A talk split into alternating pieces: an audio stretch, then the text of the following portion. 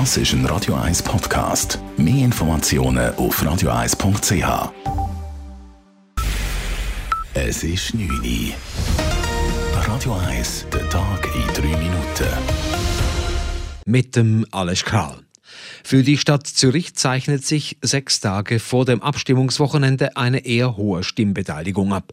In Zürich wurden bereits knapp 31 Prozent der Stimmkuverts eingesandt, in Winterthur sind es gut 34 Prozent. Der Wert sei zwar hoch, aber nicht überwältigend, findet Politologe Andreas Ladner. Die Frage ist immer ein bisschen, sind die, die schon Meinung sich gebildet haben, sind die schon gegangen oder lassen sich die noch zusätzlich äh, mobilisieren? Bei den Gegnern vom Covid-Gesetz, da weiss man auch nicht, die, die jetzt da gehen, demonstrieren, ist jetzt das nur die Spitze vom Eisberg oder ist das schon bereits ein grösserer Teil vom Eisberg, wo man sieht? Wenn man bedenke, wie stark das Covid-Gesetz in den Medien und bei den Leuten präsent sei und wie laut die Gegner auf der Straße demonstrieren, hätte man mehr erwarten können, so Ladner. Die Zürcher FDP will mit einer kantonalen Volksinitiative Tempo 30 auf den Hauptstraßen verhindern. Die beiden großen Städte Winterthur und Zürich wollen künftig praktisch flächendeckend Tempo 30 einführen.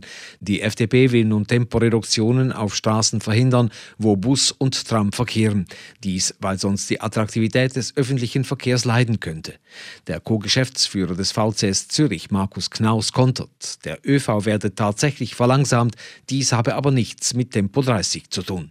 Allein in der Stadt Zürich haben wir 21 Tram zu viel auf dem Netz, etwa 15 Doppelgelenkbusse, 14 Dieselbusse, weil einfach zu viele Autos auf dem Netz sind. Und das heisst, es tut vor allem in den Spitzenzeiten die Kreuzungen überstauen. Tram und öffentlicher Verkehr kommt nicht durch. Und wenn der Freisinn jetzt einfach sagt, Tempo 30 ist das Problem, dann stimmt das schlicht und einfach nicht.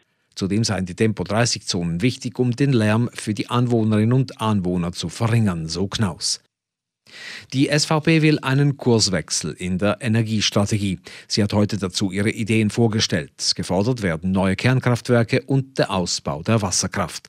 Angesichts der Gefahr einer drohenden Stromknappheit seien Wasserkraft und die Kernenergie verlässliche Pfeiler der Schweizer Stromversorgung, sagte heute SVP-Präsident Marco Chiesa bei der Vorstellung eines Positionspapiers. Die Laufzeit der bestehenden AKWs müsse zudem verlängert werden und es brauche auch neue AKWs der neuesten Generation. Das Zürcher Universitätsspital hat einen leitenden Arzt der Herzchirurgie zu Recht entlassen. Zu diesem Schluss kommt das Zürcher Verwaltungsgericht. Der Mann hatte als Whistleblower Missstände an der Klinik aufgedeckt. Der Entlassene habe aber eine eigentliche Kampagne gegen seine Vorgesetzten geführt, so das Gericht. Die Meldungen des Whistleblowers haben in einer ersten Phase dazu geführt, dass gewisse Verfehlungen des Klinikleiters Maisano publik wurden, der daraufhin zum Rücktritt gezwungen war. Danach kam es aber zu einem Zerwürfnis innerhalb der Klinik. Das Gericht kritisiert auch das Zürcher Universitätsspital, weil die Direktion den Konflikt nicht sofort entschärft hat. Mit dem Fahrplanwechsel baut der Zürcher Verkehrsverbund sein Nachtnetz deutlich aus. Ab dem 17. Dezember verkehren zwischen den beiden größten Städten Winterthur und Zürich in der Nacht Züge im Halbstundentakt. Im Zürcher Ausgangsviertel rund um die Langstraße fahren die Busse neu im Viertelstundentakt. Damit werde den neuen Bedürfnissen der Nachtschwärmer Sorge getragen, heißt es beim ZVV. Radio 1 Wetter. Morgen am Dienstag erwartet uns Zeichen Hochnebel mit einer Obergrenze von 1500 bis 1700 Meter. Darüber ist es sonnig. Temperatur am frühen Morgen um 2 bis 3 Grad, am Nachmittag höchstens 5 Grad. Es geht eine mäßige Beise.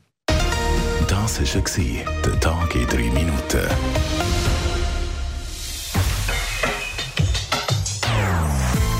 Non-Stop-Musik auf Radio 1. Die besten Songs von allen Zeiten. Non-stop. Radio 1.